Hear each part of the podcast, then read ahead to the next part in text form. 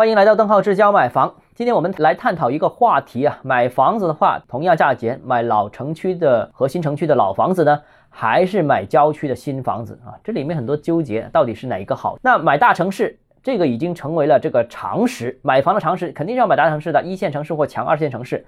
那不过我国目前共有十八个。千万级人口的城市分别是重庆、上海、北京、广州、深圳、天津、成都、郑州、杭州、武汉、哈尔滨、苏州、临沂、东莞、石家庄、西安、长沙和青岛啊！我没想到临沂也是啊。但在同一个大城市当中，新区和旧区的表现差异是非常巨大的。比方说像广州啊，去年房价是大幅的波动，重点发展的新区，比方像像黄埔。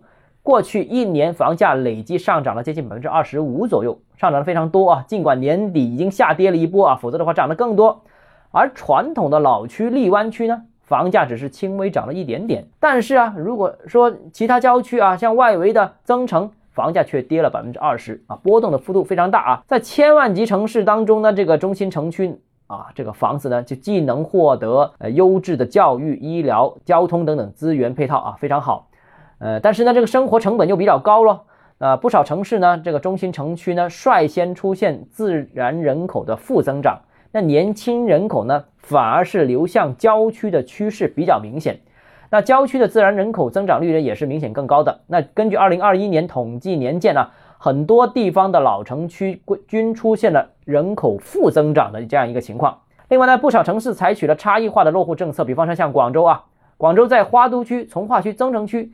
这些外围区的落户条件呢？啊，这门槛明显是更低的。比方像像花都区，全日制本科才能落户的广州，在这个花都区全日制大专就可以了。那二零二一年十二月二十日呢，这广东省新型城镇规划的通知里面正式印发啊，也提出调整完善广州、深圳两个超大城市落户政策，鼓励中心城区与郊区实施差别化落户政策。那到底应该怎么选呢？到底是选中心区好呢，还是外围郊区好呢？现在看啊，各有优缺点哦，给几个参考点，大家思考一下。首先，第一个呢，就是从城市规划的角度看呢，大城市建设发展的重点都在新城区，这个是毫无疑问的。老城区呢，能腾挪的空间是非常有限的，基本上已经建设完了嘛，是吧？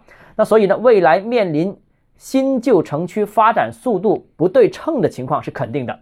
那新城区无疑是处于高速发展阶段。尤其是城市重点发展的重点建设的片区，那老城区呢，基本上只能修修补补，而且呢，之前中央也提出禁止大拆大建进行旧改，那所以呢，在这样一个条件约束之下，可能老城区的发展速度啊，这个旧改的速度可能会放缓。第二个呢，就是从年龄结构上看啊，老城区和新城区相比，新城区明显更年轻，而且还在持续的。吸收年轻人，而大城市的老城区呢，则最先进入老龄化，甚至进入深度老龄化。比方说像上海的老城区就很明显的了啊。新旧城区年龄结构的不同，决定了活力的不同，决定了收入增长速度的不同，也决定了消费欲望的不同，最终决定了这个片区的对住房的需求不同和发展前景的不同。这个很关键啊，人口的年龄也是影响这个房价的。第三个呢，就从人口流入的速度看呢，这个老城区基本上是几近饱和。而新城区正处于政策支持人口增长速度比较快的这样一个阶段。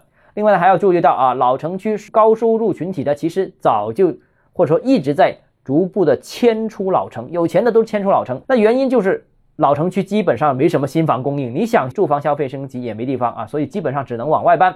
所以老城区人口老化，呃，既是主动的选择，也是被动的一个结果。好了，那说了这么多。感觉上应该是新城区更有前景，是不是？但是大家看到啊，这个去年好像广州的外围区域，呃，黄埔涨了很多，但增城在下跌哦，这是怎么就怎么理解呢？我觉得重要提示一点就是啊，归根结底，刚才说了这么多，以上内容把新旧城区发展做了总结，但是不能就此得出结论，只买新城不买老城，不能得出这个结论，只能说新城发展速度更快，但不能说只买新城，因为买和不买要关注性价比。